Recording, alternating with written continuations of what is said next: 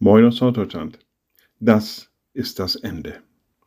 Manchmal gibt es so Situationen in unserem Leben, wo wir denken, es geht einfach nicht mehr weiter. Wir sind angefochten, wir haben Probleme, wir haben Sorge, Nöte und wissen in vielen Dingen einfach nicht mehr, wie soll das jemals noch besser werden. Es kann einfach nicht mehr weitergehen. So, das ist das Ende für mich. Und naja, vielleicht mag das in manchen Situationen durchaus auch den Anschein haben. Und doch. Manchmal gibt es gerade in den größten Bedrängnissen, in der größten Not immer noch einen Punkt, der uns ermutigen kann, immer noch einen Punkt, der uns wieder ein wenig aufrichten kann.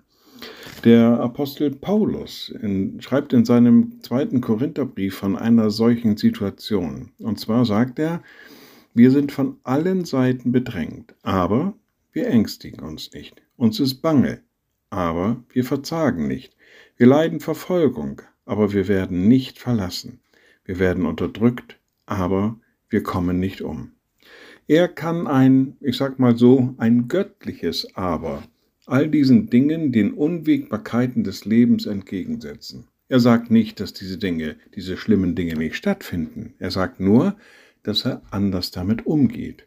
Er ängstigt sich nicht, er verzagt nicht, er wird nicht verlassen und er kommt nicht um, obwohl all diese Dinge passieren.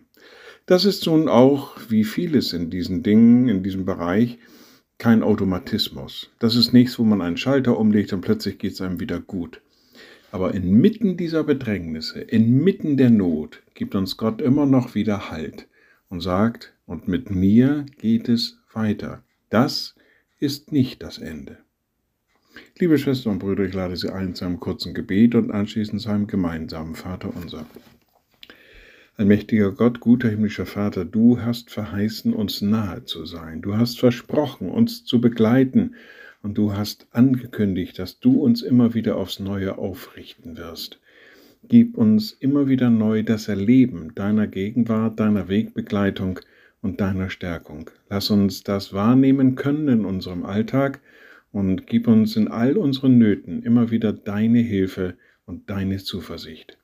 Und wir beten gemeinsam. Unser Vater im Himmel, dein Name werde geheiligt, dein Reich komme, dein Wille geschehe wie im Himmel, so auf Erden. Unser tägliches Brot gib uns heute und vergib uns unsere Schuld, wie auch wir vergeben unseren Schuldigern und führe uns nicht in Versuchung, sondern erlöse uns von dem Bösen. Denn dein ist das Reich und die Kraft und die Herrlichkeit in Ewigkeit. Amen. So seid gesegnet, bleibt behütet und bleibt gesund. Tschüss.